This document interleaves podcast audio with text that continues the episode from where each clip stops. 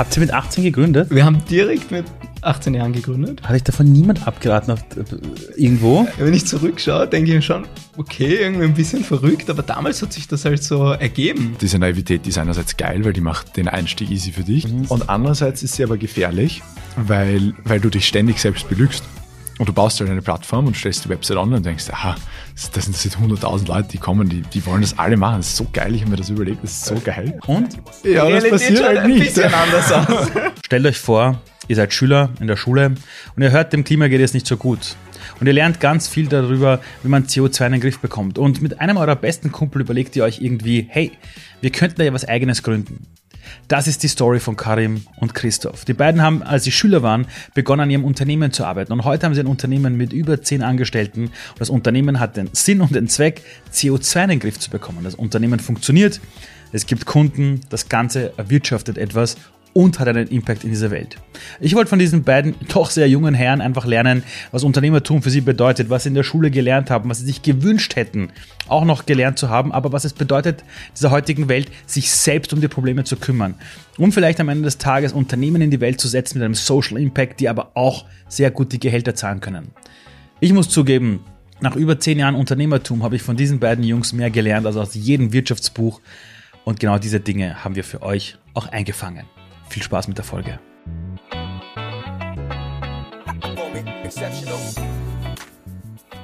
Wenn man so jung etwas gründet und voll in das Unternehmertum einsteigt und auch ein eigenes Unternehmen gründet, mit Angestellten, wo man Gehälter zahlt, ein Produkt baut, User hat, welchen Preis bezahlt man dafür, um so früh in diese volle Verantwortung einzusteigen?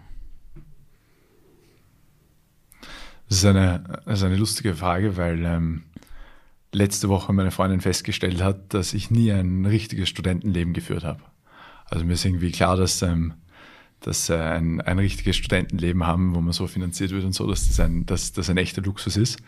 Aber ich glaube, für, für uns hat sich dieser Luxus nie ergeben, sondern es war immer äh, die Herausforderung Studium oder am Anfang sogar noch Schule und dann das Studium mit dem Unternehmertum unter einen Hut zu bringen.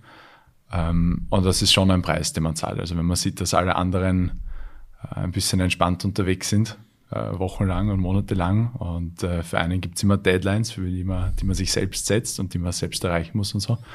Dann ist das, ist das natürlich ein anderes Leben. Ja, für, für mich natürlich auch sehr ähnlich. Ich meine, ähm, Freizeit leidet schon ein bisschen drunter. Also, dass man, äh, wie es der Krise auch schon gesagt hat, nicht unbedingt am Mittwoch am Vormittag jetzt mit Freunden Kaffee trinken kann. Ähm, da, das ist auf jeden Fall ein, ein, ja, ein Verzicht. Ähm, und schon auch immer ein, Fokus haben. Das, das glaube ich, äh, ist, habe ich auch die letzten Monate und, und Wochen reflektiert, dass wir immer zu was Großen hinarbeiten. Und wenn wir den, den Step erreicht haben, dann gibt es den nächsten großen Step, zu dem wir hin, also es, hin, also hinarbeiten. Es, es, es, hört nicht irgendwie auf, so jetzt haben wir es und jetzt lehnen wir uns zurück, sondern es wird mehr. Ja auch, was ja auch das Geile daran mhm. ist irgendwie. Also, dass du immer, dass du immer weißt, dass es geht einen Schritt weiter. Und wenn du es dann geschafft hast, dann ist die, die, du hast den, du hast den großen Kunden abgeschlossen. Ja. Und dann ist das die mhm. neue Realität. Dann ist es plötzlich Selbstverständnis, dass du jetzt den großen Kunden hast. Aber wenn du es dann normalisiert hast, dann ist der nächste Schritt nach oben, mhm. ist wieder, ähm, willst du nicht haben. das ist das, was so dann auch ein bisschen brennt und einfach. Ich finde das ziemlich cool, was du sagst, weil, ähm, oder ihr sagt, weil ich erlebe oft, dass die Menschen so im Kopf das Ding haben, wenn ich dann mal erfolgreich bin und wenn ich dann das geschafft habe, dann kann ich mich zurücklehnen. Und ich sage immer den Leuten, du arbeitest ja darauf hin, damit du mehr zu tun hast. Also die Menschen, die nichts zu tun haben, sind meistens nicht erfolgreich. Und die, die erfolgreich sind, werden, bekommen noch mehr Chancen, noch mehr Möglichkeiten.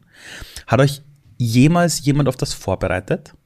Also wenn ihr zurückdenkt an eure Zeit als Schüler, 16, 15, 14, Thema war Berufswahl, Berufsorientierung in der Schule. Hat euch jemals gedacht, dass ihr irgendwie zehn Jahre später äh, über, keine Ahnung, äh, Gehälter redet, Kollektivvertragseinstufungen, wie ist das Produkt, was wollen die Kunden,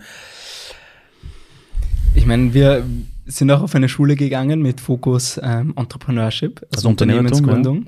Ja. Ähm, da haben wir die Entscheidung mit 16 Jahren getroffen, also haben da die Spezialisierung als eine Handelsakademie gewählt. Ah. Und Aber ist es wirklich eine Entscheidung? Äh, Also es für ist- mich war es war es keine Entscheidung, sondern es war mehr so, Ja.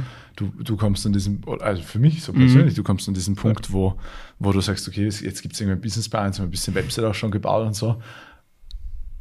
Passt, wo kriegen wir mein Geld her, damit wir die Firma gründen? Aber es, es war, also für mich, und ich, ich glaube schon auch Mhm. für, uns so gesamt war es nicht so diese Entscheidung, das ist jetzt Berufswahl, Mhm. sondern es ist mehr so, okay, das, das da machen wir mal den nächsten Schritt. Voll, absolut. Das, aber dass, dass wir ein bisschen in die wirtschaftliche Richtung gehen, Ah, ich glaube, das haben wir ja. entschieden mit, mit der Wahl äh, als Handelsakademie, weil wir, glaube ich, also kann auch da, glaube ich, für den Christoph sprechen, aber wir beide gern irgendwie mal was, einfach was bauen oder was, was machen. Also ich habe, ähm, das habe ich sogar bei meinem Gespräch äh, bei der Handelsakademie gemacht, da gab es so ein Bewerbungsgespräch und die, die Professorin hat mich gefragt, ja, warum, warum sollten wir dich aufnehmen? Und ich habe gesagt, ja, schauen Sie, ich spiele da immer ein Computerspiel und all meine Freunde ein Fußballmanager-System, Ja. Fu Fu Fußballmanager-Computerspiel und all meine Freunde nehmen sich den größten Club Bayern München und spielen mit dem, aber ich gründe einen eigenen Club und fange fang von unten an und arbeite mich dann hoch.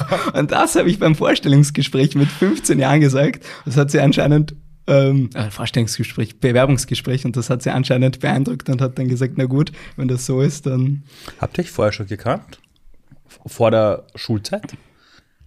Oder habt ihr euch erst in der Hack kennengelernt? wir haben uns in der Hack kennengelernt. Und woher kam das bei dir, dieses, äh, ich möchte als Underdog was aufbauen? Hast du Eltern, die Unternehmer waren? Nein, nein, also meine Eltern sind beide nicht Unternehmer. Ich glaube, es war einfach nur ein bisschen einen, einen Reiz, was Neues zu machen und, und nicht, ähm, ja. Und bei dir?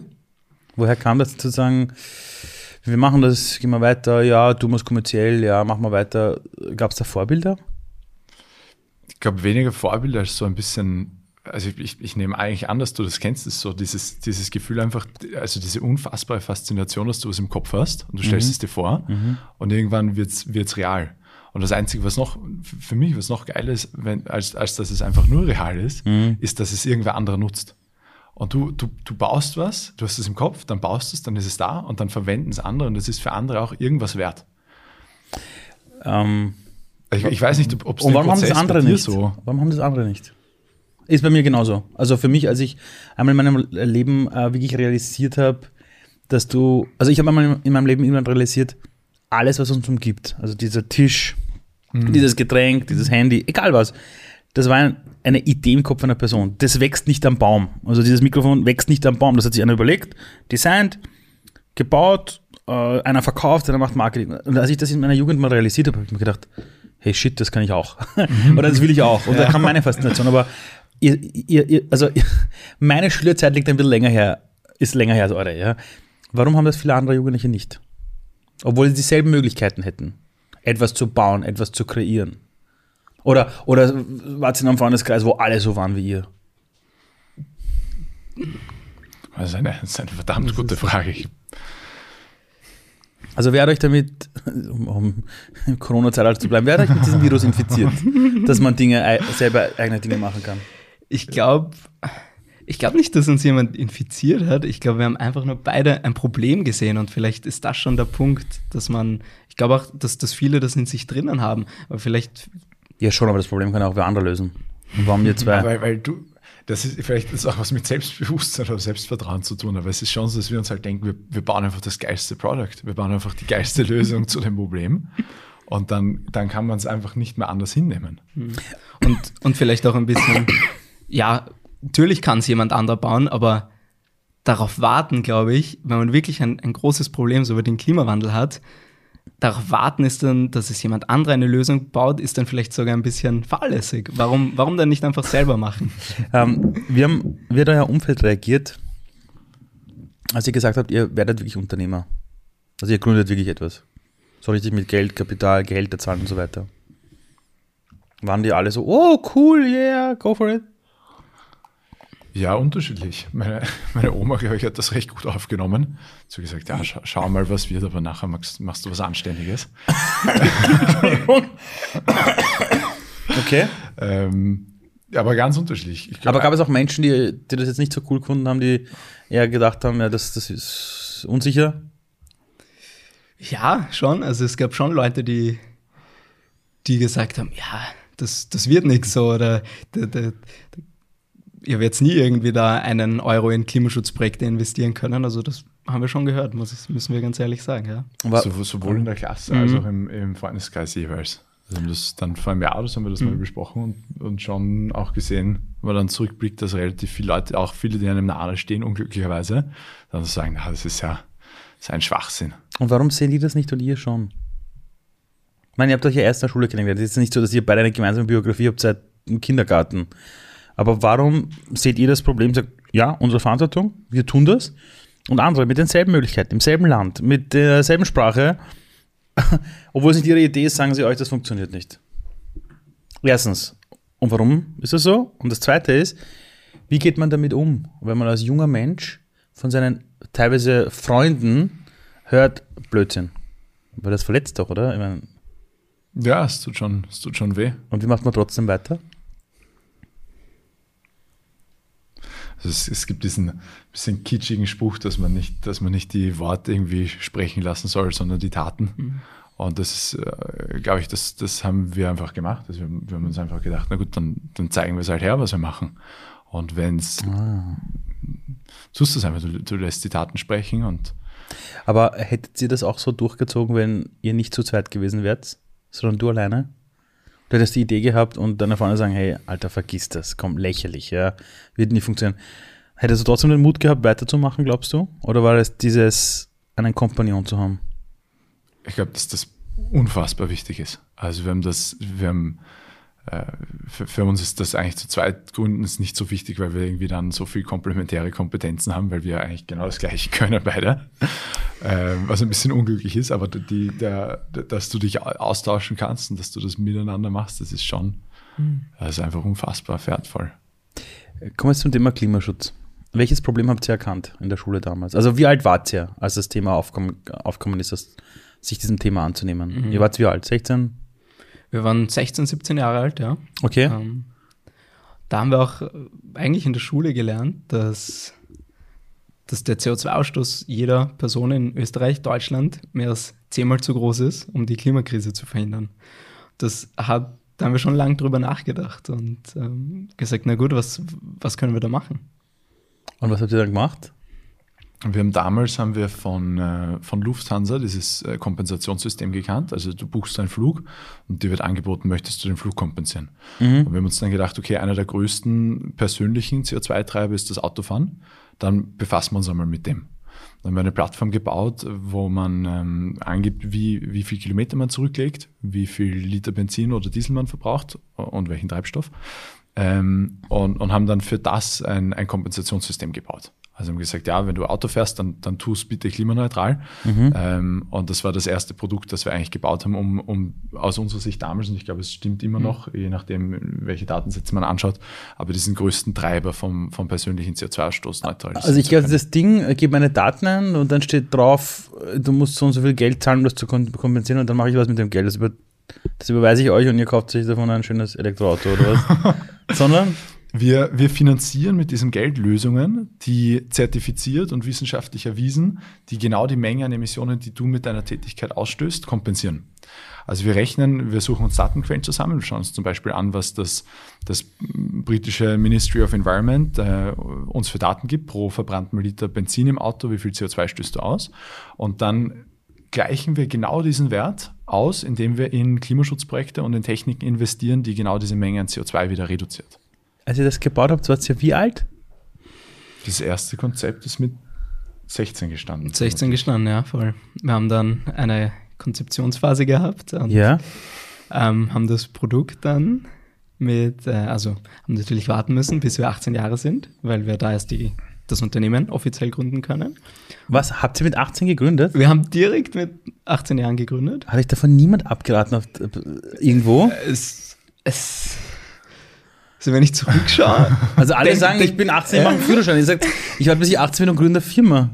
Ja, wenn ich zurückschaue, denke ich mir schon, okay, irgendwie ein bisschen verrückt, aber damals hat sich das halt so ergeben. Also ich kann das für mich ganz ehrlich sagen, das hat sich halt so ergeben und dann. Habt ihr gleich eine GmbH gegründet oder? Mhm. Wo hat jetzt ja die Kohle dafür? Ich meine, ich mein, das, das, das, das sind mindestens 17.500 Euro, die du da reinlegen musst. Hat man die einfach so erspart? Äh, Freunde, Familie? Ja, wir haben so eine, eine typische, wir haben das damals nicht gewusst, dass das so heißt. Wir haben eine, eine Family, Friends and Fools Round Ah, gemacht. nee, die Drives, okay. Ähm, Und haben dann schon Und auch selber in äh, gespartes Kapital klar. investiert, also auch von mir. die, die ersten Fools waren wir ja, selber. genau. Ja. Ähm, und haben dann, haben dann schon, weil, weil uns die, die Hack dahingehend gefördert hat, so ein Netzwerk aufzubauen, haben, haben mit 17 schon das erste, das erste Netzwerk gehabt, wo wir Leute dann fragen können, ob sie, einen, ob sie einen kleinen Teil von der GmbH kaufen wollen. Also uns war das, wir haben, uns war Ah, das ich hätte damals einsteigen müssen. Ja. Uns war das damals überhaupt nicht klar, wie das funktioniert mit diesen Investment Rounds und so. Ja. Aber bei uns war das irgendwie klar, okay, wenn wir da äh, 0,7 Prozent hergeben oder Mhm. wie viel auch immer, ähm, wir fragen die Leute einfach, wollt wollt ihr einen Teil von der Firma haben Mhm. und, und finanziert sie euch, finanziert sie unser Stammkapital damit. Und dann habt ihr dieses erste Produkt gelauncht, diesen Autokompensationsrechner da. Genau. Das, Und habt damit auch Umsatz gemacht und Geld gemacht. Mhm. Das hat funktioniert. das hat funktioniert. Also wir haben wirklich Eher schlecht als recht. Ja. aber Es hat zumindest gestartet. Es, es hat gestartet. Ähm, wir haben dann natürlich die Real dann hart realisiert, okay, wenn keine Nutzer auf der Plattform sind, Wirst du gern Geld verdienen, ja. dann gibt es dann gibt's wenige Leute, die da auch konvertieren. Ähm, aber wir haben, also die, die ersten ähm, Autokompensationen haben wir, glaube ich, ein, zwei Wochen nach dem Launch schon verkauft. Nein, nein, nein, nein. Es hat am, es hat am Tag in der Früh. Also ah, wir ja, haben- ja, ich kann mich wir haben, erinnern. Wir haben gelauncht. am- 2015 im Dezember. Es war Dezember 2015, Ja, ja, am ja. 12. Dezember 2015 haben wir gelauncht. Und wir haben einen, wir haben ein, irgendwer hat uns geschenkt, der Stefan Siegel hat Ja. uns, hat uns geschenkt, dass wir Inserate schalten dürfen. In der Also er hat Presse. uns Budget gegeben, dass wir Inserate schalten Das ist aber dürfen. gar nicht so billig. Nein, der hat, der, hat, der hat uns einfach cool gefunden Ja. und der hat uns ein Budget gegeben, Dann um Inserate zu äh, schalten. Businessplan-Wettbewerb Voll, 2015 das in der. Schule gewonnen und der Hauptpreis hat irgendwie ein ganz kleines Budget an Inseraten in einer Zeitung schalten können. Ohne Scheiß. Und da habt ihr jetzt aus dem. Und dann haben wir, Okay, wir haben zu unserem Launch, so getimt, zu Ja. unserem Launch schalten wir ein Inserat. Und das erste Inserat war, wir haben in der Presse ein Inserat geschalten, haben es Kopf übergestellt und haben, und haben geschrieben, wenn, wenn du die Zeitung umgedreht hast und das lesen kannst, dann kannst du auch klimaneutral Auto fahren. Ähm, Wow. Wer, fahr ab sofort klimaneutral Auto. Und der, der Vater von einem Schulkollegen, der war irgendwie zwei Jahre älter als wir oder so, der Vater hat das gesehen und hat sich irgendwie daran erinnert, der hat einmal von seinem Bub erzählt bekommen, dass wir das machen und war unser erster Kunde, hat 40 Euro überwiesen. Wir haben es gar nicht gewagt. Wir haben gelauncht und zwei Stunden später um 8.16 Uhr in der. Früh haben den ersten Sale gemacht. Schon 15 Minuten Ja. in der Schule gewesen und Ja. schon, schon den Und wir ersten sitzen, da, Sale wir gemacht. sitzen in der ersten Schulstunde, aktualisieren so unseren, unseren Payment Service Provider. Und dann, und dann hat er, eh- er hat eh gleich eine Mail geschrieben, hat ihm so geschrieben, Bursch, Wahnsinn, das ist online, ich kann da Geld überweisen, ich bin so geil, dass ich jetzt klimaneutral Auto fahre und ich habe eh immer ein schlechtes Gewissen, ich schaue eh, dass ich weniger Auto fahre, aber Wahnsinn. Wenn man euer Unternehmen jetzt heute erklären müsste, wie, welches Produkt habt ihr heute? Wir, wir gehen heute einen, einen sehr holistischen Ansatz, wo wir uns überlegt haben, wie, was können wir im Rahmen unserer, unserer wirtschaftlichen Tätigkeiten als Unternehmen am effektivsten gegen den Klimawandel tun. Und wir haben uns für so einen, für einen Full-Front-Approach entschieden. Also wir arbeiten mit Privatpersonen und Unternehmen daran, dass wir sogenannte Carbon Footprints, also die, die Menge an Emissionen, die eine einzelne Person oder ein Prozess oder ein Produkt oder eine Firma hinterlässt, berechnen. Äh, Also wir, das ist so die erste Leistung, die wir anbieten. Wir berechnen äh, Carbon Footprints und Emissionen nach internationalen Richtlinien. Wir beraten, wie man Emissionen reduzieren kann. Also wir haben das einmal gemessen und dann können wir es managen. Wir managen die Reduktion von Emissionen und dann bieten wir die Kompensation der verbleibenden Emissionen an. Und unser größtes Produkt gerade ist ähm, ein, ein Rechner für Privatpersonen, der dir genau das möglich macht. Du findest heraus, wie viel CO2 stößt aus, findest heraus, wie kannst du es reduzieren, jeden einzelnen Tag, was tust du, und du kannst es kompensieren und ein klimaneutraler Mensch sein. Das Ganze ist an einem Abo-Modell und so. Haben, glaube ich, das war das erste, wo wir uns vorgestellt haben äh, im, im Impact Hub. Genau. Da habe ich zu Ich dir habe gesagt, genau. Ali, wir bauen das Netflix oder das Spotify für unser Klima. Genau. Und seid ihr immer noch zu zweit? Wir sind, wir sind mittlerweile ähm, neun Leute ähm, und ja, Die werden auch alle bezahlt. die werden alle bezahlt, ja. Hättet ihr als Schüler mit 16 gedacht, dass ihr mal so ein Unternehmen habt, wo ihr Gehälter zahlt? Ja, wir haben es gehofft. Wir haben es gehofft, aber also ich kann es auch wieder nur für mich sagen, aber damals hat, hat man, glaube ich, nicht so weit vorausgedacht, sondern sich einfach mal fokussiert, na gut, jetzt machen wir mal das. Aber ich habe da nie irgendwie gedacht, in zehn Jahren haben wir vielleicht 15 Mitarbeiter oder so. Wir leben in einem Land, wo es immer noch als sicher gilt, angestellt zu sein. Dann kommt eine Krise und die Leute merken plötzlich, oh, mein Unternehmen muss plötzlich voll reduzieren und das erfahre ich aus der Zeitung oder plötzlich per E-Mail. Als Unternehmer ist es ja auch unsicher, aber du weißt zumindest selber, wie es gerade ausschaut. Ihr sagt jetzt, ihr hattet das Glück, dass ihr in der Hack in diesem Bereich gefördert worden seid. Das heißt, es gab da so einen eigenen Zweig Entrepreneurship, Unternehmertum. Ähm, hättet ihr diesen Zweig nicht gehabt, was würdet ihr heute tun? Wärt ihr selber auf die Idee gekommen, Unternehmer oder Unternehmerin dann zu werden, wenn ihr Mädel gewesen wärt? Hättet ihr überhaupt jemals daran gedacht, wenn es diese Förderung nicht gegeben hätte? Ich glaube, für mich wäre es auf jeden Fall härter gewesen. Also ich glaube schon, dass, so, so wie wir das am Anfang auch erzählt haben, dass, mhm. dass wir beide so ein bisschen einen Drang zu dem haben. Und ich glaube, dass sich das schlussendlich auch irgendwie ergeben hätte. Ja. Aber es wäre ganz sicher später passiert und es wäre vermutlich härter gewesen, glaube ich jetzt. Mhm. Also ich glaube, dass ich, wenn ich jetzt nicht Unternehmer wäre, dann wäre ich vermutlich irgendwie ein, ein mittelguter Student und. Äh, würde mir überlegen, was ich Du hättest ein Studentenleben. Mache. Ich würde ein Studentenleben. Du hättest ein Studentenleben. Ja, aber wär's das wert? Ja, glaube ich nicht. Ich glaube nicht. Um, ich glaube absolut nicht. Um, ich rede ja oft mit äh, Personen, also Erwachsenen, über das Thema Klima um das Klima irgendwie doch, das, doch besser mhm. hinzukriegen. Und dann hörst du so in der Gesellschaft, ja, das sind die Leute, die die Bäume umarmen, das sind so, die denken alle nur Social, aber das hat ja mit der Wirtschaft nichts zu tun. Jetzt habt ihr ein Unternehmen, das Gehälter zahlt, das ja auch profitorientiert ist, ihr seid ja keine NGO, und sagt, Klima retten ist eigentlich der, ist der Hauptbestandteil von dem, was wir tun. Ähm, habt ihr das Gefühl, dass wir jetzt in einer Zeit leben, wo man diese beiden Dinge immer besser auch kombinieren kann in anderen Bereichen? Ich, glaub, weil, ich, ich sage noch ganz kurz den Hintergrund, früher hat man gesagt, ja. es ist entweder social mhm. oder for profit. Also als ich, als ich Watch 2012 gegründet habe, hat jeder gesagt, ah, ihr seid ja wie eine NGO. Ihr seid ja ein Social Business. Da habe ich gesagt, mhm. stopp, wir sind ein Business. Und wir tun etwas für die Gesellschaft. Naja, aber seid ihr jetzt for profit oder social? Ich habe gesagt, warum geht nicht mhm. beides? Das waren Diskussionen, die sind nicht mal zehn mhm. Jahre her. Habt ihr das Gefühl, dass das heute immer noch so ist? Oder dass das immer mehr normaler wird, solche Unternehmen zu bauen? Also wenn ich mit Freunden rede, die irgendwie auch Business-Ideen oder Startup-Ideen haben, dann denken die fast immer aus, aus einer Problemsicht für das Klima und die Gesellschaft. Wirklich? Also, ja, also das, glaube ich, hat sich sehr... Geiler Freundeskreis. Danke. Das, das hat sich irgendwie gewandelt, dass man das, glaube ich, nicht entkoppelt sieht, dieses, okay, man gründet was, mhm. Aber man gründet was, was auch echt äh, ja, einen Mehrwert fürs Klima und die Gesellschaft hat. Also, ich, ich, also ich würde so weit gehen, dass es ganz im Gegenteil zu dem, mhm. was du sagst, dass es absolut notwendig ist, dass wir es zusammenbringen. Weil, also wenn wir darüber nachdenken und wir irgendwie sagen, okay, man könnte so, man könnte so spendenbasiert irgendwas machen, ich ein bisschen Spenden sammeln und so, das ist nie sustainable. Und zwar besonders nicht ja, im wirtschaftlichen komplett. Sinn. Da kannst du ein bisschen so einmal Kampagne machen und Donors suchen und so. Genau. Aber wir, wir haben ja den, den den Anspruch, wirklich strukturell was zu verändern mhm. und außerdem wirklich lange da zu sein. Ja, und, und ihr wollt nicht drei Viertel der Zeit damit verbringen, dem Absolut. Geld hinterher zu laufen. Voll. Absolut. Und deshalb, also wir sehen es als absolute Notwendigkeit, dass wir das zusammenbringen und dass, dass, dass wir beides in unserem Kernzweck vereinigen.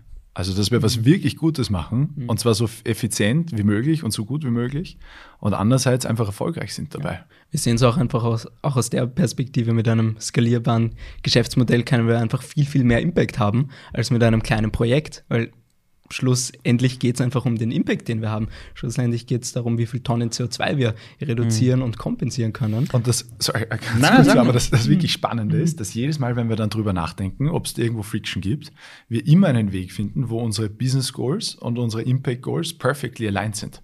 Weil je erfolgreicher wir auf der Business-Seite mhm. sind, desto genau. mehr Tonnen CO2 können wir kompensieren oder desto mehr Reduktion können wir machen. Ähm, wir können mit einem, einzelnen, mit einem einzigen Projekt können wir ein paar tausend Tonnen CO2 reduzieren, noch bevor wir irgendwas kompensiert haben. Und wir kommen immer mehr drauf, dass wir das großartige mhm. leinen können. Und dann machen wir genau die eine Richtung, die eine Sache in die eine Richtung und es geht beides auf. Ich habe mir euer Produkt mal angeschaut und es ist ja wirklich total simpel. Du gehst ja dahin, du füllst ein paar Sachen aus, hinterlegst deine, warte, ich habe, glaube ich, meine Mastercard-Daten hinterlegt. und dann gibt es ja noch monatlich eine Abbuchung wie bei in einem Abo-Service und das Ding wird automatisch kompensiert. Jetzt habe ich erlebt, dass ganz oft, wenn Leute Dinge verändern wollen für die Menschheit, fürs Klima, für die Gesellschaft, also Social Businesses, dass die sich viel zu wenig in den User hineinversetzen, sondern sagen, wir haben da eine Lösung und die muss jetzt, ist jetzt für die Welt da und wir wollen damit die Welt retten. Wenn man sich aber euren Ansatz anschaut, ich kann wirklich nur jedem Zuhörer und jeder zu, und jedem Zuseher oder Zuseherin empfehlen, sich das Produkt mal anzuschauen. Ähm, ihr geht schon stark den Ansatz, den auch klassische Apps heute haben, dass das der Einstieg sehr flach ist, sehr easy ist, äh, gut ausschaut. Wie wichtig ist es, dass man das Thema Klima eher sieht wie eine Art Lifestyle-Produkt? Weil bei euch ist es wie ein Lifestyle-Produkt für mich. Das ist nichts Geil. Schweres, nichts cool. Mühsames, das ist mhm. eher so ein Lifestyle-Thema, ja. Ist das der Trick, um an die Masse der User zu kommen heute? Dass man nicht mit dem erhobenen Zeigefinger draufhaut, sondern sagt, hey, wir helfen dir, dass du deinen Lebensstil zwar hast, aber mhm. kein schlechtes Gewissen mehr hast. Ich glaube, auf Produktseite, ich glaube, das Wichtigste ist irgendwie, dass das Produkt Spaß macht und eben leicht zu bedienen ist. Und da fokussieren wir uns wirklich ganz stark drauf, dass es einfach frictionless ist, easy zu bedienen, es macht Spaß.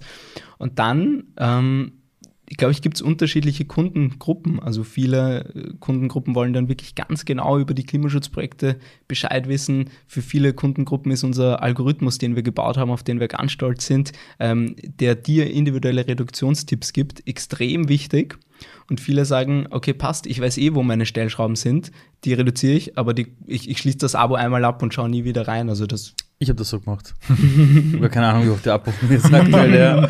ähm, was würdet ihr, also was hättet ihr euch damals gewünscht als Schüler oder Schülerin, also Schülerin sage ich ständig, gibt es eine Sache, die ihr heute wisst, von der ihr euch gewünscht hättet, jemand hätte euch das gesagt vor zehn Jahren?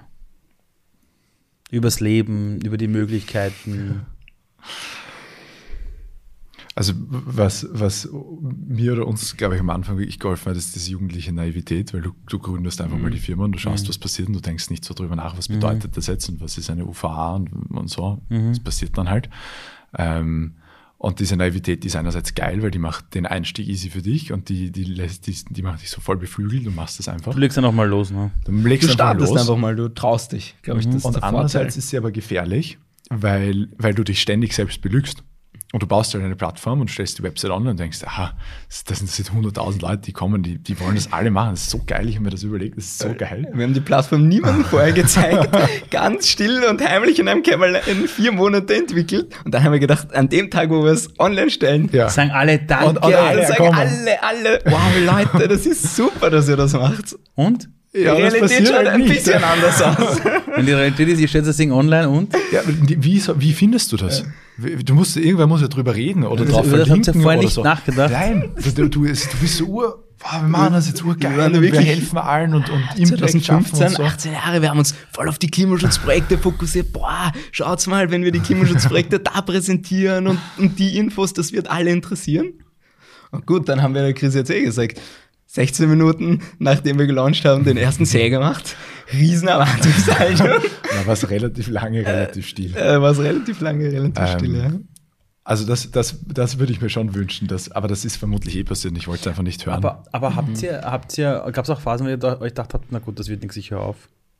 Ich, ich kenne ich kenn viele junge Leute, die dann etwas probieren und sagen, ah, ist nichts geworden, na, urschwierig. Und dann haben sie tausend Gründe gekannt, warum alle anderen blöd sind und es das Potenzial nicht sehen und dann hören sie auf damit. Warum habt ihr trotz diesem hohen Frustanteil weitergemacht? Ich weiß nicht, teilweise ist es immer noch sehr frustrierend. Mhm. Ja, das muss man, glaube ich, auch sagen. Alltag ist sicher auch teilweise schwer. aber aber, aber gab es damals irgendeinen Punkt, wo ihr gesagt habt, ah, shit, das funktioniert überhaupt nicht? Oder habt ihr nur gesagt, wir müssen es besser machen? Also wenn, besonders im, im B2B-Geschäft, wenn wir versucht haben, diese Leistungen an Unternehmen anzubieten, dann mhm. haben, wir, haben wir einfach hart gestruggelt. Also wir haben, wir haben hunderte, hunderte, hunderte. Nur ganz hunderte kurz Mails. im B2B-Bereich, das heißt Lösungen, die ihr für Unternehmen habt, also mhm. für Businesses, also B2B steht für Business to Business. Da habt ihr quasi, ihr helft denen bei sich im Unternehmen zu entdecken, wo sie wie viel CO2 ausstoßen und dann helft ihr denen beratend, wie kannst du das reduzieren und für den Rest kannst du das Ganze kompensieren, indem du uns Geld gibst und ihr investiert es für die in die Projekte. Ganz genau. Ich meine, Entschuldigung, du gehst als Schüler hin und sagst, wir beraten euch. Hört euch da irgendwer zu? Ich schaue jetzt auch jetzt nicht aus wie die erfahrenen Manager, wo man sagt, denen nimmt man das ab. Das ist der Hirschkopf von Polo. Ja, ich weiß. Also, Und der Bart. also, also für alle, die gerade zuhören und die zwei Jungs nicht sehen, das sind zwei junge, erwachsene Männer, aber als Unternehmen zum Thema Klimaschutz würde ich mir jetzt nicht sagen, die erklären mir das jetzt die, die, die Welt ähm, und einer der Karim, der keinen Bart im Gesicht hat, hat einen Pullover mit einem Hirschgeweih drauf, über den haben wir gerade gesprochen. Na, aber ganz ehrlich, ähm, wie geht man sowas an? Also herzig und sagen, liebe Unternehmen, bei euch sitzen Manager und Managerinnen und Experten und wir als Schüler haben jetzt etwas herausgefunden, wo euch andere nicht helfen können. Wie geht das? Also, also, also warum sollte euch jemand vertrauen? Ich, ich, Vertrauen. Also damals, als ihr Ja, begonnen habt. damals. Ich, ich glaube, wir haben uns wirklich immer, wir haben immer versucht, fachlich richtig, richtig gut zu sein. Ich glaube, das ist so ein, so ein Core-Value, den wir haben. Also wenn wir was machen, dann wollen wir da richtig, richtig gut sein. Und euch zugehört, die Unternehmen. Am, am Anfang nicht. Also die ersten drei Jahre, unser erster, unser erster Businesskunde war dann All You Need, äh, was einfach richtig geil war, weil es waren auch relativ junge Founder damals, die waren so Anfang 30, nehme ich an, glaube ich. Oder Tom und der Alex damals. Und die waren die ersten, die es dann wirklich mit uns gemacht haben. Die gesagt haben, ja, rechnet das einmal durch für, mein, für meine Produkte. Und wir haben dann durchs Durchrechnen haben wir bei, bei jeder Einheit All You Need haben wir, haben wir den CO2-Gehalt, ich glaube um, um zwei Drittel oder so haben wir den cutten können. Was? Es war Ja. Wahnsinn.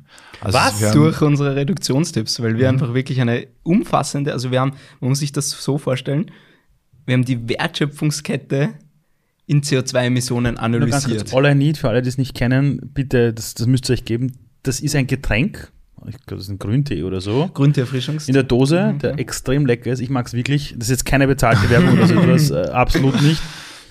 Äh, und die sind von Haus aus schon, haben den Anspruch, gut zu sein, ja, zur Umwelt und, und so. Und ihr habt deren Dosen quasi oder deren Produktionsprozesse quasi analysiert und habt zwei Drittel Einsparungen. Ich, ich möchte mich auf die Zahlen nicht ganz festlegen. Wurscht. Aber es war, es Aber- war wirklich, also es war massiv pro Einheit, ähm, Okay. weil wir herausgefunden haben, Pro Einheit einer Dose, die Pro- da Pro, produziert genau. pro. Einheit, genau. Also die Das hatten gibt's auch in damals, Flaschen. die hatten, genau, gibt auch in Flaschen, aber sie hatten damals ein Produkt, das war der Grünteerfrischungsgetränk. Ja, in einer Dose. In einer Dose und Flasche. Okay. Und ihr habt das analysiert und habt damals im Alter von 18 Jahren oder wie alt ihr da wart, 19, denen gesagt, äh, liebe Leute, wir sagen euch in eurem Business, wie ihr das reduzieren könnt. wir haben, wir haben eine, eine Carbon Footprint Analyse gemacht und haben die ganze Wertschöpfungskette aufgestellt. Das heißt, wir haben in Sri Lanka angerufen und die Leute dort gefragt, mit wie viel Diesel verwendet ihr am Feld, weil ihr den irgendwer anbaut, der dann im Getränk landet am Ende.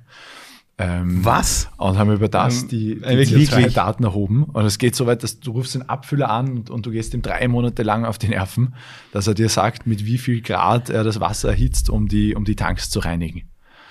Und über all diese, über all diese Energieinputs äh, oder, oder Rohstoffinputs errechnest du den Carbon Footprint nach, nach GAG-Protokoll und, und ISO-Norms. Ganz kurz, GRG-Protokoll ist was? Ist, äh, steht für Greenhouse Gas Protocol. Okay. Und also heißt äh, Treibhausgasprotokoll und legt international fest, wie man diese Art von Berechnung anstellt.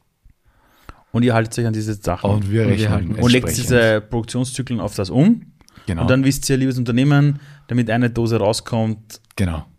okay, und dann habt ihr jeden Produktionsschritt euch angeschaut und gesagt, da kannst du das machen, da kannst du das machen, da kannst du das machen. Genau so ist es. Und sie haben bei uns, mit uns, ihre Rezeptur geändert. Also man muss sich das mal überlegen. Das ist für, für die ist das das Allerheiligste, wie ihr Produkt schmeckt und was da drin ist. Und sie mit uns die Rezeptur geändert, damit das Produkt einen niedrigen Carbon Footprint hat.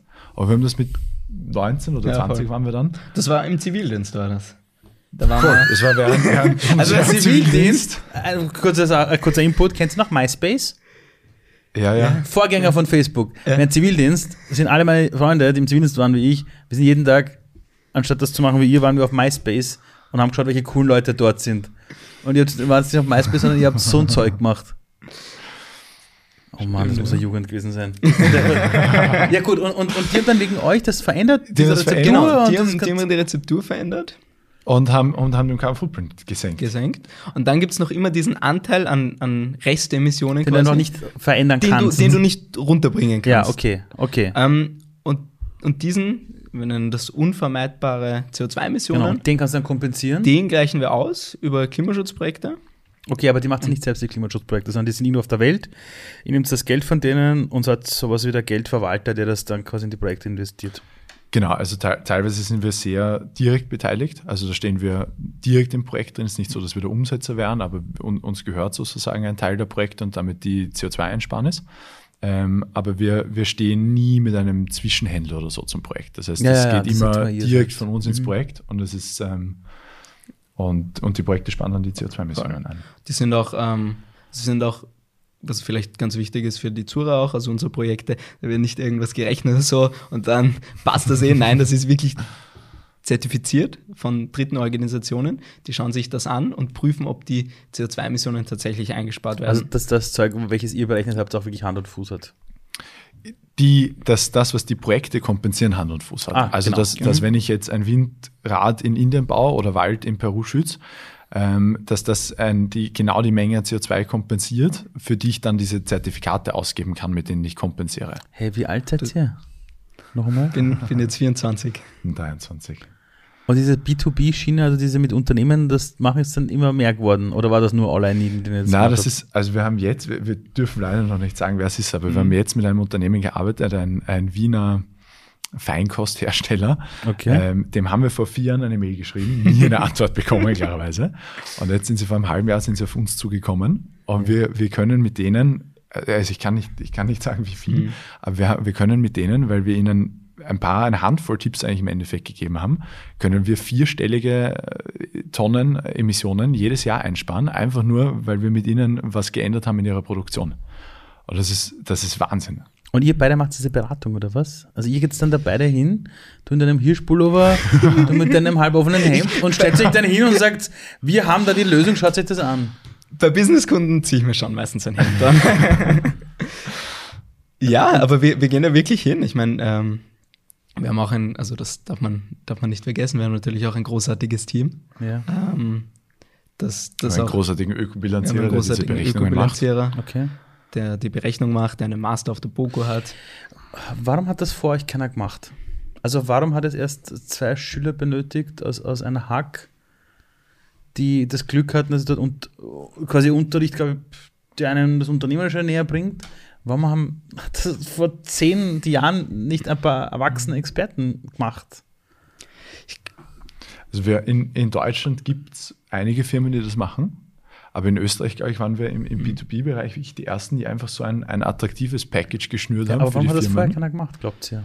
Also, also die Problematik ist nicht mhm. neu, das wissen ja. wir. Ähm, warum hat das vorher keiner gemacht? Warum konnten sie die Ersten sein? Das ist eine gute. Das vielleicht, vielleicht, weil es nicht sexy war damals, ich weiß es nicht, im, im irgend, irgendwas. Aber ist es nicht zu einem, gewissen Grad so, dass wir schon, jetzt, jetzt würde ich das so mhm. sagen, damals hätte ich das nicht so realisiert, mhm. aber dass wir einen, einen Customer Need festgestellt haben. Auf jeden Fall, ja. Weil wir bei All I Need drauf gekommen sind, okay, was brauchen die? Mhm. Die brauchen die Berechnung, die brauchen die Beratung, die brauchen die Kompensation und die wollen am Ende zertifiziert werden als klimaneutral. Und für alles hat es irgendwen gegeben. Es hat irgendwelche Beratungsbuden gegeben, die berechnen, es hat irgendwelche Beratungsbuden gegeben, die beraten, es hat irgendwelche Leute gegeben, die äh, mehr oder weniger shady Kompensationsprojekte verkaufen und es hat irgendwelche Zertifikationsstellen gegeben, die dir dann ein Siegel auf dein Produkt geben. Also ganz, ganz aufgestückelt. Aber wir haben, wir haben eigentlich auch in dem All-in-Need-Case dann verstanden, was, was braucht diese Firma und wie können mhm. wir das einfach sexy zusammenpacken und ein, ein nices Package schnüren und, und anbieten. Mhm. Also de facto, um in der Startup-Welt jetzt zu bleiben, ihr habt eigentlich mit dem ersten Kunden gelernt, was eigentlich wirklich die Anfrage vom Kunden ist ja. und wirklich versucht, äh, euch da eine Positionierung zu, zu, zu schaffen, wo man wirklich sagt, okay, das brauchen die Kunden. Weil ich erlebe oft, dass ganz viele Leute rausgehen und sagen, ich habe die Lösung. Dann scheitern sie grandios, weil sie keine Ahnung haben, was der Kunde will. Also ich sage die meisten Startups, die zu mir kommen, sagen immer, ja, da haben wir einen Businessplan, der ist super gerechnet. Und ich sage, ist urgut, dass du einen Businessplan hast, aber nur zur Info, der, also beim ersten Kunden hört der auf. Dann kannst du alles eh noch einmal rechnen, ja. Unseren Businessplan in der zweiten Woche gleich wieder. ja, ja, ja. Aber äh, heute, wenn ihr jetzt heute euer Unternehmen aufbaut, ich meine, ihr zahlt Gehälter, ihr habt in Österreich zahlt man Weihnachtsgeld, Urlaubsgeld, solche Geschichten. Mhm. ja, das zahlt man ja. ja. Ähm, wie plant ihr jetzt eure Zukunft? Also, also seid ihr jetzt so zwei knallharte Unternehmer, die jetzt sitzen und jeden Tag ihr Financial Sheet durchgehen oder seid ihr immer noch ein bisschen in dieser Naivität, wo ihr denkt, ah, das probieren wir jetzt mal aus und schauen mal. Also, also ersteres nicht. ja. ähm, wobei, glaube ich, schon ein, eine gewisse auch Disziplin und Finanzplan und so. Also da sind, da sind wir sicher viel gewachsen in, den, in den letzten Jahren. Ähm, aber so ein bisschen eine Kreativität, glaube ich, ist auch viel, was Startup einfach ausmacht. Also dass man, dass man sich konstant auch hinterfragt und Sachen neu macht und besser macht und wie du es gesagt hast, auch ganz, ganz nah am Kunden ähm, dran ist. Also wir wir haben das Abo-Modell eben gelauncht und, und für End-User. Für, für End-User, für, ja. für, B2C, genau. Und, und da haben wir, also schicken wir ganz, ganz viel, äh, ganz viele Mails raus und fragen, hey, bitte gibt uns Feedback, was können wir besser machen? Wir haben da eine unendlich lange Liste und wir wissen einfach, passt, der Kunde will einfach das besser haben, das besser haben. Also es, es hört halt nie auf. Ähm, mhm. Aber also wenn, das kann ich auch nur jedem mitgeben. Ähm, nah am Kunden dran sein und, und, und wirklich immer den Kunden fragen, was bringt Mehrwert und was können wir besser machen. Welche Sachen sind es, die, also wir haben gerade eine Welt mit Corona, wo ganz viele Jugendliche zu Hause sitzen wegen Homeschooling und teilweise nicht wissen, wie es weitergehen soll. Dann stehen die kurz vor der Matura und denken sich, oh Gott, was soll ich machen, weil der Arbeitsmarkt bricht ja zusammen. Äh, ihr seid jetzt Unternehmer äh, und habt euer eigenes Ding gemacht das glaube ich jetzt nicht wirklich von einer Krise auch erschüttert wird, weil das Thema Klima und Kompensation einfach ein Riesenthema ist. Ähm, was würdet ihr diesen Jugendlichen, die zu Hause sitzen, sagen, ich habe jetzt kommendes Jahr die Matura, ich weiß nicht, was ich tun soll, der Arbeitsmarkt bricht weg, ich habe mein Praktikum nicht mehr, äh, das mir versprochen worden ist. Was würdet ihr denen raten oder, oder was würdet ihr selber tun an deren Situation? Mhm. Mit eurem jetzigen Wissen, das ihr habt über die Welt? Ich glaube, ich würde empfehlen, wirklich, wirklich gut in irgendwas zu werden. Also ich habe die, ich, ich mache zunehmend die Erfahrung, dass wir, der Kam und ich, glaube ich, gefordert sind, sehr generalistisch mhm. zu arbeiten und in, in vielen Bereichen gut zu sein. Aber dass wir jetzt, je mehr die Firma wächst, wir Leute brauchen, die in einzelnen Bereichen wirklich, wirklich, wirklich gut sind.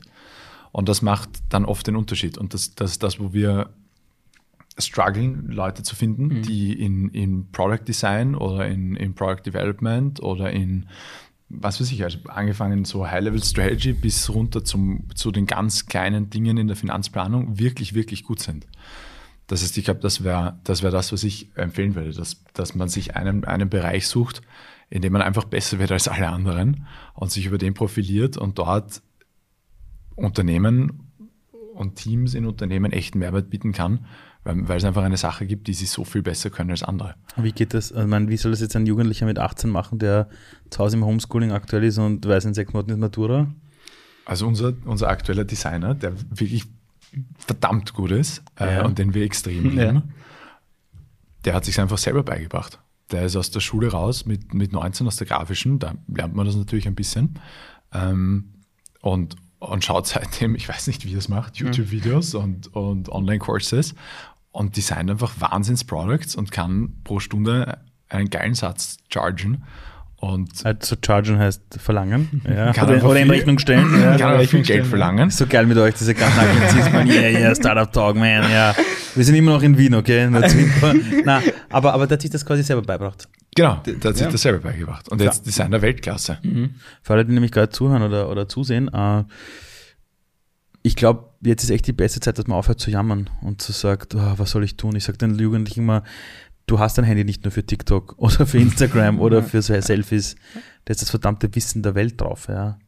Aber was würdet ihr einem Jugendlichen sagen, der sagt, ich weiß nicht, was ich will? Also ich unterstütze das, mhm. werd gut in etwas, kommt zu einer Meisterschaft. Also, also, also als Unternehmer sehe ich schon, dass Generalistentum sau wichtig ist, mhm. aber ich verstehe es, äh, dieser mhm. Spezialistentum ist aber auch da musst wichtig. Da musst du ein arg guter Generalist sein. Das ist richtig. Das ist das, woran wir jeden mhm. Tag arbeiten. Da, da bin ich mit dir, ja. Mhm. Aber jemand, der sagt, ich, ich, ich ganz ehrlich, ich, ich, ich habe gar keine Ahnung, mhm. was ich tun soll. Worin soll ich gut werden? Was würdet ihr so jemandem sagen? Ich würde, glaube ich, raten, vielleicht mal sich kurz hinzusetzen, sich Gedanken machen, was macht mir Spaß, das aufzuschreiben und da einfach mal starten und ausprobieren. Wie kann ich mich da verbessern? Was kann ich da dazulernen? Und dann selber so ein bisschen für sich zu testen. Stimmt meine erste Hypothese? Macht mir das auch wirklich Spaß, das zu machen? Also ich glaube, das war mein erster Rat. Das ist ja voll simpel, was du sagst. Mhm. Warum machen es viele nicht? Ich glaube, das ist die, der also, zweite Punkt. Also aktuell verbringen ja ur viele zu Hause Zeit. Mhm. So richtig viel Zeit. Warum machen die das nicht? Ich glaube, das ist so der, der, der, zweite Punkt dann, wenn wir jetzt Leute suchen, dann suchen wir nicht nur Leute, die in irgendwas inhaltlich scheiße gut sind, sondern wir suchen Leute, die auch eine, eine wirklich gute Arbeitsmoral haben und die reinhackeln, wenn es zum Reinhackeln ist und die nicht nur die Moral mitbringen, sondern die dann auch einfach extrem gewissenhaft und genau arbeiten. Und ich glaube, dass diese Art von, von Disziplin schon auch extrem wichtig ist. Also, dass ich, dass ich einerseits inhaltlich gut bin, aber mhm. dass, dass ich da einerseits in dem Lernprozess, aber dann auch, wenn ich es anwende, einfach wirklich mit Disziplin dahinter stehe mhm. und schaue, dass ich meine Sachen richtig, richtig gut mache. Wiederum besser als die anderen. Aber wann wisst ihr beide eigentlich, ob ihr jemals erfolgreich wart mit eurem Unternehmen? Es, es, es, kann ja sein, dass ihr das jetzt macht, die Umsätze kommen rein, das passt und das Unternehmen wächst. Ihr kompensiert da ganz brav CO2 und ihr merkt aber irgendwann, shit, uns müsste es eigentlich tausendmal geben, um das richtig in den Griff zu kriegen. Ab wann wisst ihr, ob ihr erfolgreich wart? Habt ihr irgendwie so ein 20-Jahres-Goal? Mhm. Mhm. Habt ihr irgendwie so ein großes 20-Jahres-Goal, dass das Ziel ist, dass die Queen euch einlädt nach England und euch einen Orden gibt? Oder woher wisst ihr das für euch selbst?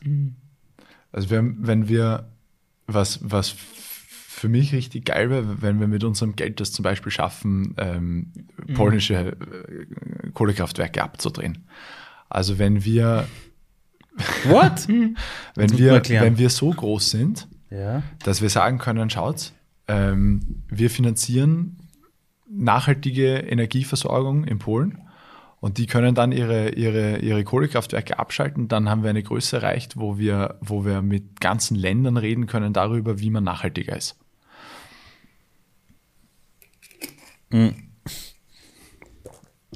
Diese lange Pause ist jetzt deshalb, weil ich mir gerade denke, seid größenwahnsinnig. ist es wichtig, größenwahnsinnig zu sein, wenn man die Welt retten will? Ich, finde es genial. Ich, ich finde es gerade genial. Ich glaube, man muss schon sehr, sehr groß denken. Das, das glaube ich. Aber ich hätte jetzt nicht mit dieser Antwort gerechnet, ehrlich gesagt. Dass man wirklich hergeht und sagt, ich bringe ein Land dazu, dass es seine mhm. klassische Energieversorgung komplett verändert. Also ist das Visionärtum etwas, was an Unternehmertum gekoppelt sein sollte, wenn man in einem Social-Bereich was Grundlegendes verändern möchte, während einer Lebensspanne, die manchmal lang ist für manche, aber manchmal auch kurz. Also, also wir werden alle so um die 80 bis 100, sage ich jetzt mal, so herum. Das kann wenig Zeit sein oder viel sein, aber braucht es dieses, wir denken jetzt mal ganz, ganz groß? Ich glaube, das braucht es immer. Also ich mhm. glaube, das auch nicht auch, dass wir mit dem eigentlich immer gestartet haben, mhm. dass, man, dass man das so ganz am Ende sieht, auch wenn man es, oder vielleicht ja. auch wenn man es noch nicht so benennen kann, was so genau die Vision ist. Ich glaube, für uns oder für mich hat es immer so ein Gefühl gegeben, wie sich das dann anfühlt, wenn es einfach so richtig groß ist und du richtig was bewegen kannst und richtig machen kannst und so. Und ist irgendeiner von euch beiden, der in, in diesem Duo, der dann ein bisschen bremst? Also, da bist wahnsinnig, das, das geht ja nicht. nein, nein, nein, aber oder, oder, oder gibt es eine Rolle ab und zu bei euch oder sagt sie beide, der eine sagt Polen, ja, und du sagst, das ist der Polen, USA. Ja, ähm, also seid ihr so, dass ihr euch da gegenseitig aufstachelt oder, oder gibt es einen, der sagt, Entschuldigung, wir müssen realistisch bleiben, weil das, ist ja, das sind Erwachsene sagen ja so gern. Mhm. Du musst realistisch bleiben, ja. Ich glaube, wir haben beide die Disziplin, dass wir eigentlich relativ gut verstehen, dass wenn wir am Ende, mhm. am Ende Kohlekraftwerke irgendwo auf der Welt abdrehen wollen und dafür erneuerbare Energie installieren können, dass, dass das jetzt bedeutet, dass ich mich jetzt darum kümmern muss, wie schaut der Button mhm. auf meiner Website aus, damit 2% mehr Leute draufklicken, damit 2%, damit 0,2% Leute mehr klimaneutral werden. Und ich glaube, dass wir, dass wir das eigentlich mittlerweile ganz gut verstehen, wie wir so ganz große und vielleicht ein bisschen wahnwitzige Sachen runterbrechen auf das, was bedeutet das in den nächsten zehn Minuten, worum ich mich kümmere und in den nächsten Tagen, in den nächsten Wochen, im nächsten Monat, im nächsten Jahr. So ein bisschen dieses Größenwahnsinnige, aber auch gerade einen Fokus auf die wichtigen mhm. Sachen und wie kommt man einfach dahin. Mhm. Wie teilt ihr euch diese Aufgabe auf? Ich meine, hockt ihr jede Woche zusammen, habt diese große Big Vision und brecht es dann runter auf die auf den Wochenplan oder, oder, oder wie geht das? Ich meine, das muss man irgendwo lernen. Mhm. Wir versuchen dem immer konsequenter zu lernen. Also wir versuchen das, das auch schriftlich festzuhalten, dass wir sagen, okay, wo, wo stehen wir in 100 Jahren und, und in, in 50 und in 10 und in einem Monat, in einer Woche und so. Und dass wir das aufschreiben. Und jetzt, also jetzt ist noch Jahresanfang 2021 und wir, wir wollten es eigentlich schon letzte Woche machen. Jetzt werden wir schauen, dass wir kommende Woche die Ziele für 2021 definieren und dann halt quartalsweise und monatsweise und wochenweise unterbrechen. Wie streitet ihr? Oder gibt es keinen Streit? Das könnt ihr jetzt nicht erzählen, Leute, kommt. Also, also wenn, also, also streiten, ich glaube, also wenn wir diskutieren, dann glaube ich immer sehr, sehr sachlich. Also da geht es sicher seit drei oder vier ja, Jahren nicht mehr gestritten. Also, also ich glaube, was schön ist, bei uns beiden, glaube ich, geht es nicht ums Ego, sondern bei uns beiden geht es wirklich um die Sache. Wir wollen einfach Impact haben. Wir wollen einfach Menschen dazu bringen, Emissionen zu reduzieren und klimaneutral zu werden. Aber so richtig gestritten, also dass ich die Krise irgendwann mal beschimpft habe. Es, es aber, schreit aber wirklich nie wer bei uns im Büro. Da sind wir na, wirklich stolz drauf. Es ja. schreit nie wer. Aber, so. aber wenn du sagst, äh, der letzte Streit war vor was? Drei Jahren? Ja, vermutlich. Jahren? Wem hast du da gestritten? Keine Ahnung mehr. Ich jetzt wäre so random. Es kann auch sein, dass wir die ganzen fünf Jahre seit der Gründung nicht mehr gestritten haben. Also es gibt, es gibt schon Punkte, die wir vielleicht unterschiedlich sehen, aber streiten würden wir, glaube ich, nicht. Also bis, bis jetzt zum Glück nicht. Ich hoffe, dass das so bleibt. Aber. Karim ist eine, ist eine gutmütige Person. Wenn ihr, wenn ihr, wenn jemand zu euch kommt und sagt, die wollen jetzt auch gründen als Team. Mhm. Was sind die Dinge, die ihr denen mitgeben würdet? Auf was sie achten sollten? Ich erlebe oft, dass ähm, Freunde sagen, ja, wir gründen da was und ja, ja, jetzt tun wir mal und im Nachhinein überlegen wir uns dann, wie wir das mit den Anteilen machen und so. Das machen wir dann schon. Mhm. Und dann, wenn das erste Geld kommt, gehen dann die Probleme los. Ja. Gibt es so Learnings für euch, wo ihr sagt, wenn man so jung gründet, mit dieser positiven Naivität, ich nenne sie mal eine positive Naivität, weil das ist ganz wichtig. Was sind so die Dinge, die ihr euch gewünscht hättet, dass euch das vielleicht irgendjemand noch mitgegeben hätte? Oder Dinge, die ihr jetzt weitergeben würdet?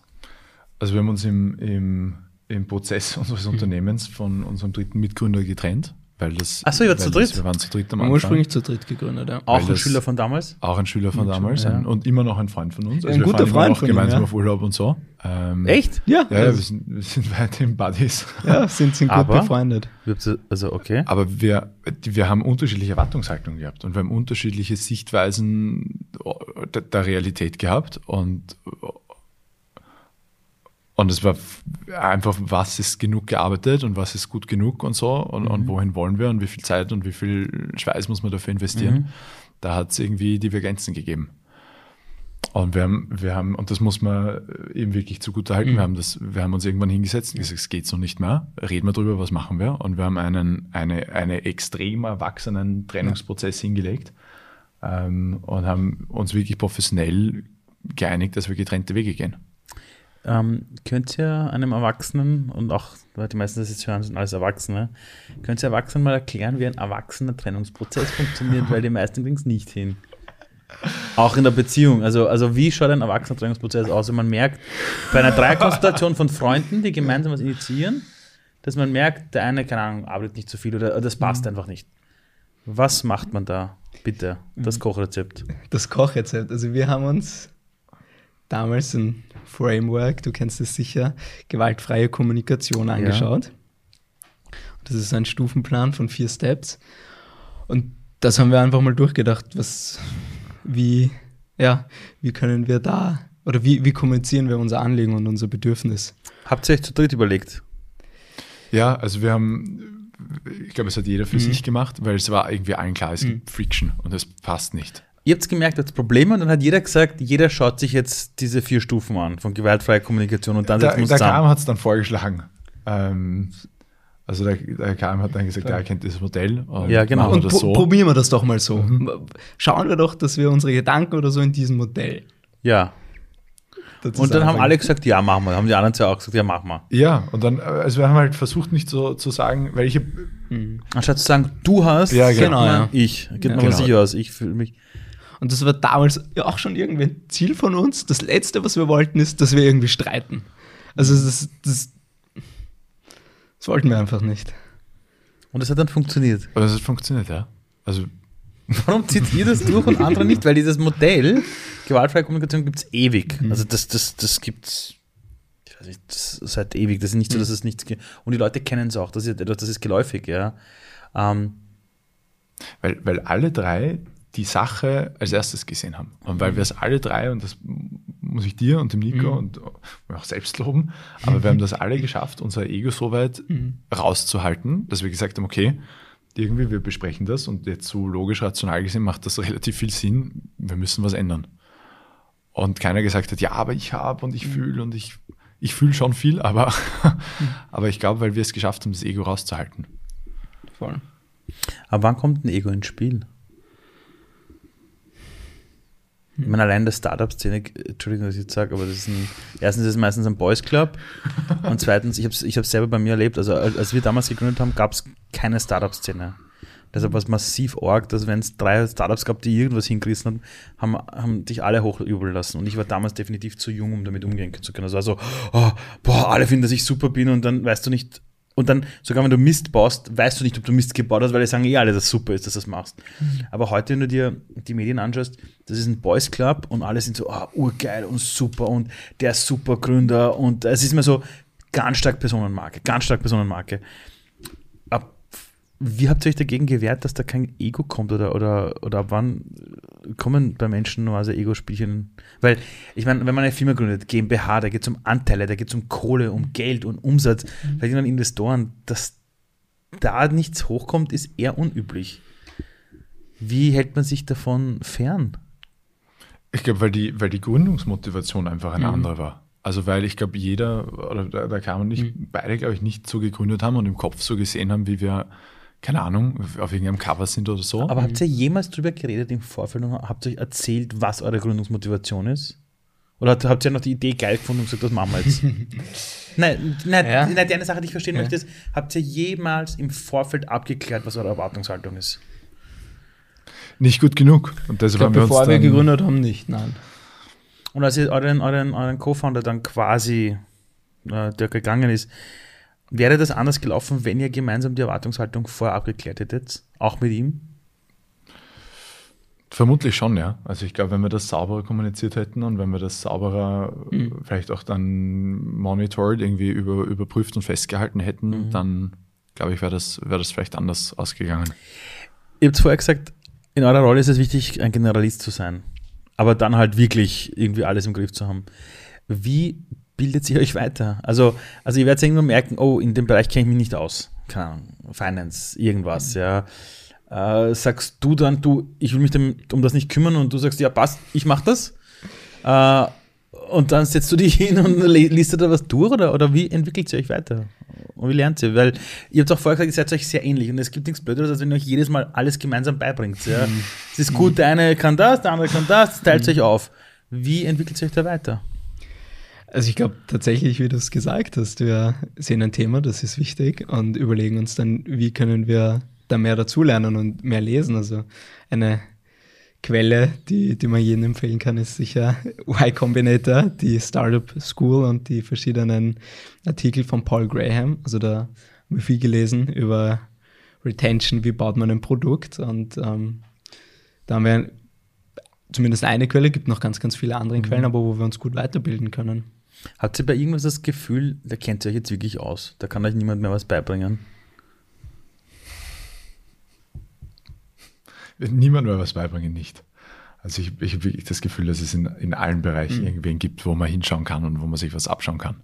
Und das wäre ja auch, also besonders wenn wir jetzt Product bauen und wir uns überlegen, okay, wie schaut irgendein User Flow auf unserer Website aus, dann wäre das ja ein, ein, mit einer ziemlich hohen Sicherheit oder Wahrscheinlichkeit ein Irrglaube, zu glauben, du weißt es am besten, wenn es Player am Markt gibt wie Amazon, die in die Optimierung von einzelnen User-Flows 200 Millionen Dollar stecken. Und da überlegen sich die smartesten Geister der Welt mit richtig viel Kohle und richtig viel, die haben, die haben mehr Daten, die können mehr Tests machen, die haben mehr Geld, die haben smarte Brains und die überlegen sich, wie optimieren sie einen Checkout-Prozess oder wie optimieren sie die Darstellung von einem Produkt dann wäre es ein Irrglaube, wenn, wenn ich glauben würde, ah, ich, kann, ich kann das besser. Weil sieben Stanford Graduates und 100 Millionen Dollar, die kannst du nicht outcompeten. Das heißt, du schaust einfach an, einmal Hack gemacht und, und, und Firma gegründet mit 18. genau, absolut. Ähm, warum ist es aber wichtig, das Klima zu retten? Also ihr werdet wahrscheinlich, solange ihr lebt, nicht die größten Katastrophen jetzt erleben. Ah, ich, ich glaube schon, um ehrlich zu sein. Also ich ja. sehe es als vollkommen alternativenlos, um ehrlich zu sein. Es ist ein, es ist ein No-Brainer. Aber ihr könntet ja mit, mit eurer Intelligenz und eurem smarten Ding auch zu einem großen Beratungshaus gehen, wo ihr jetzt schon 10.000 im Monat verdient mhm. und de facto jemand mhm. anderer das ganze Risiko trägt. Mhm. Könnte man, ja. Könnte man. Warum ja. nimmt ihr das auf euch? Es ist. Morgen kündigt bei einer eigenen Firma und sagt, das hat so am dritten Co-Founder kommt zurück. Gute, gute Fragen von Ali. Ich weiß, jetzt ist unser Problem. Ja, voll. Jetzt, äh, Jetzt kümmern wir uns drum. Ja, also wie ich vielleicht, glaube ich, ganz am Anfang gesagt habe, warum, also cool, wenn sich auch andere Leute drum kümmern, aber, aber irgendwie darauf warten oder irgendwie, Wenn man auf euer Leben zurückblickt, ihr werdet ja in 100 Jahren nicht mehr existieren. Ja. Äh, also laut, jetziger Erwartungshaltung gibt es uns alle in 100 Jahren immer an dem Tisch. Ähm, Was auch gut ist, weil das das Leben lebenswert macht. Aber was ist das, an was sich die Leute bei euch erinnern sollen? Und zwar bei euch als Privatperson. Karim und Christoph.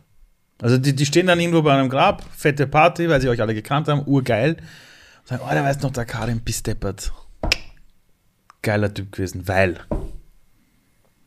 Christoph, geiler Typ gewesen, weil. Was soll man sich zurückerinnern bei euch? Ich glaube, ich würde hoffen, dass, dass man irgendwie auf mich zurückschaut und sagt, ja, der hat, ähm, der hat nach bestem Wissen und Gewissen seine Sachen ordentlich gemacht und hat dabei, hat eigentlich in jeder Entscheidung darauf hingedacht, wie, wie machen wir das so, dass es, dass am Ende alle profitieren. Das glaube ich hätte ich gern. Dass, dass man sagt, okay, der hat, der hat das echt ordentlich gemacht und der hat eigentlich immer geschaut, dass er no harm tut und dass er niemanden schädigt dabei. Ich glaube, wenn, wenn das so endet, dann wäre ich relativ happy. Und du? für mich äh, hatte lustigerweise eine sehr ähnliche Antwort im Kopf. Also für mich wäre es auch so, dass man, dass man sagt, okay, fast der Karim, der, der hat nicht Sachen gemacht, weil, dass er, dass er jetzt nicht, unter, also sein Lebensziel war nicht in die Forbes 30 under 30 Liste zu kommen, sondern wollte einfach, ja, ähm, echten Impact haben auf der Welt. Ähm, ich hoffe auch, dass, dass die Leute in unseren Klimaschutzprojekten unsere Arbeit ähm, wertschätzen. Jungs, dieses Mikrofon, das ihr da, das ihr gerade dran jetzt, das geht in alle Haushalte der Welt. Stellt euch das mal vor. Wir haben so sieben bis acht Milliarden Menschen, ja. Die können alle jetzt genau Deutsch. ja, und alle sind alle gerade wach. Alle. Ja, von, vom Baby bis zur Oma. Und ihr hättet einen Gedanken, den ihr mit der Welt teilen wollt. Irgendein Gedanke, wo ihr denkt, das wäre so geil, wenn jeder einmal nur kurz über das nachdenkt. Was wäre das? Das hören euch jetzt gerade alle zu. Wer mag, kann beginnen.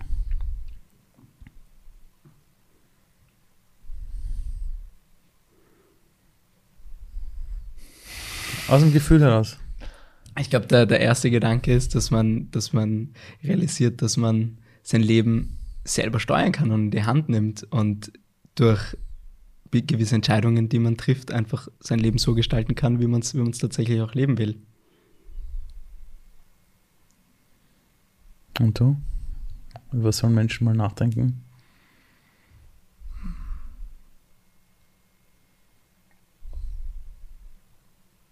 Boah, tricky.